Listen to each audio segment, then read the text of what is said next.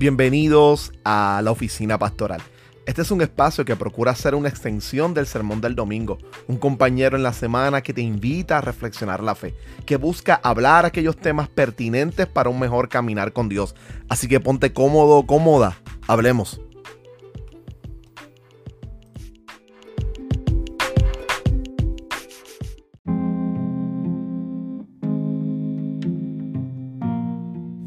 Bienvenidos a este, un programa más de la Oficina Pastoral.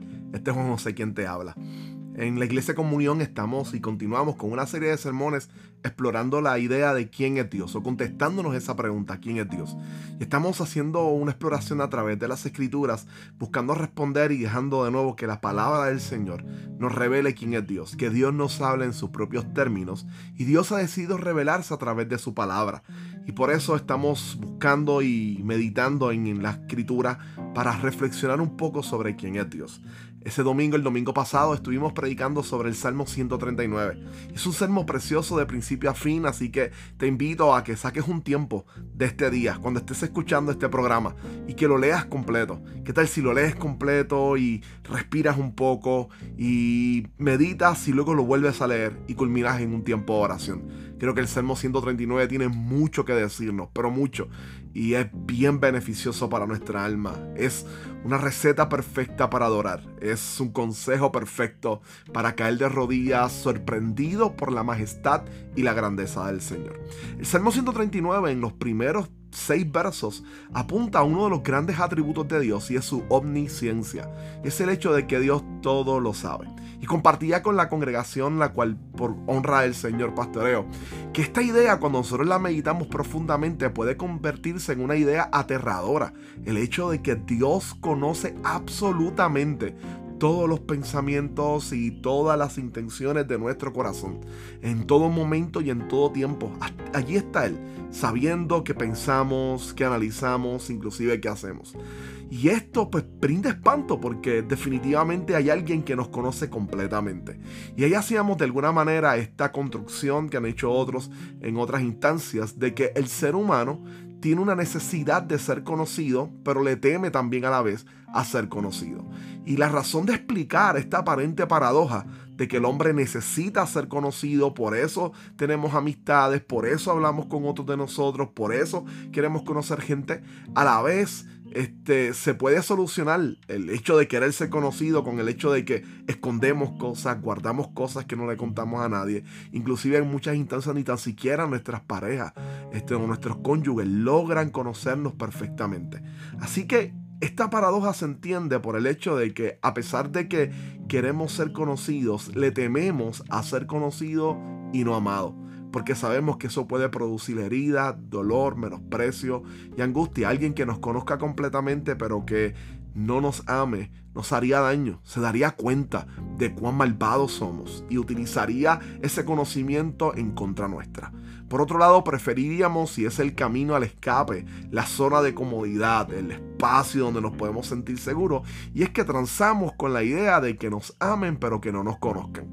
Y hablábamos de que ese espacio es un espacio, un espacio de debilidad realmente, un espacio de, de fragilidad. No es bueno. Y es porque no es amor real el no conocer. Y esto se debe a que en la medida en que la persona que nos pueda amar o el ser que nos pueda amar empieza a conocer un poco de nosotros, puede hacer que pierda esa intencionalidad y deseo de amarnos. Sin embargo, cuando miramos entonces a Dios, observamos su Evangelio y observamos la Escritura, vale la pena recordar entonces que Dios es aquel que nos conoce completamente, pero aún así nos ama. Y es ese ser al cual podemos amar y adorar libremente. Dios nos conoce y nos ama. Pero quiero hoy hablar un poco más sobre cuáles son los beneficios de entender correctamente la idea de la omnisciencia de Dios. Cuán beneficioso es para nuestra vida y para nuestra alma y cuán beneficioso entonces es para nosotros poder no solamente comprenderlo y entenderlo, sino cómo afecta esto a nuestras vidas. Y Steven Charnock escribió en un libro sobre los atributos de Dios una verdad sumamente interesante y es cómo este atributo de la omnisciencia debe despertar en nosotros nuestros deseos, nuestros anhelos de adorar y de exaltar a Dios en todo momento. Él dice en una de las citas mirando sobre la omnisciencia, dice, y lo cito, considere cuán grandioso es conocer los pensamientos, las intenciones y las obras de un hombre desde el principio hasta el final de su vida. conocer de antemano todas estas cosas antes de la existencia de este hombre, cuando se encontraba lejos en los lomos de sus antepasados, sí, de Adán. ¿Cuánto más glorioso es conocer de antemano y saber los pensamientos y las obras de tres o cuatro hombres, de todo un pueblo o vecindario? Es aún más grandioso saber la imaginación y las acciones de una multitud de hombres, como los contenidos en Londres, París o Constantinopla. Cuanto más grandioso aún es conocer las intenciones y prácticas, los artificios clandestinos de tantos millones que han vivido, viven, vivirán en todas partes del mundo cada uno de ellos teniendo millones de pensamientos, deseos, diseños, afectos y acciones. Que este atributo entonces haga que el Dios bendito sea honorable ante nuestros ojos y adorable en todos nuestros afectos. Adore a Dios por esta maravillosa perfección. Y está apuntando a la idea de que el Dios que domina el mundo, el Dios que controla el mundo, nos está diciendo es un Dios que sabe todo, que conoce todo. Por lo tanto, su toma de decisiones no es una toma de decisiones a azar, sino que Dios conoce los pensamientos y los deseos de todo el mundo. Así que el mundo está en buenas manos y esa es parte de la esperanza cristiana. Pero más todavía el hecho de un Dios así es un Dios que merece ser reconocido en su excelencia, en su maravillosa perfección, en su inmensa bondad. Debemos aprender un poco a caer este, perplejos de rodilla en la medida en que más conozcamos a Dios. Otra de las cualidades que, que Charnock apunta en su libro es que una comprensión adecuada del conocimiento de Dios también debe producir en nosotros un impacto profundo en nuestra humildad. Yo quiero explorar esto y hay dos maneras de hacerlo. Una como Charnock nos va a explicar y un apunte pastoral que quiero adicional colocarle. Y es que Charnock nos dice que, y, y cito nuevamente, abro cita, no hay nada que haga el hombre, al hombre, más propenso a ser orgulloso que su conocimiento. Se trata de una perfección en la que se gloría, pero si nuestro propio conocimiento de la superficie de las cosas nos envanece.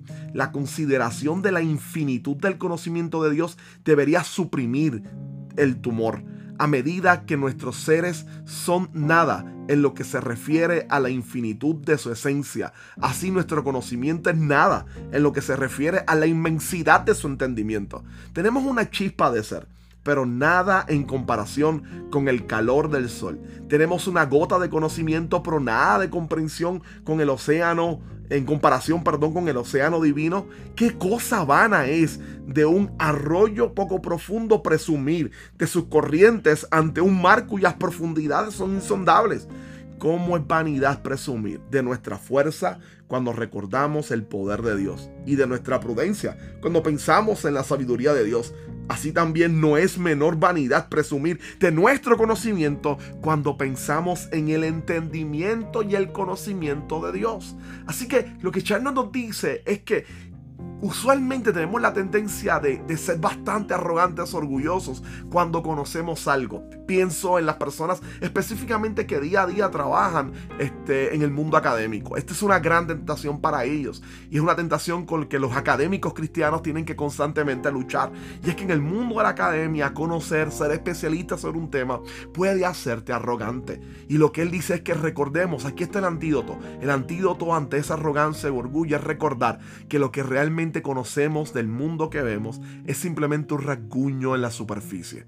Pero Dios, Dios conoce la inmensidad de la profundidad. Dios lo conoce todo. Y eso nos debe hacer un poco humildes y vulnerables. Ahora, lo segundo, y es el acercamiento pastoral que quiero darle, es que eh, la idea del, del, Dios que todo lo conoce debe hacernos humildes a nosotros en la medida en que entendemos que Él sabe todo de nosotros.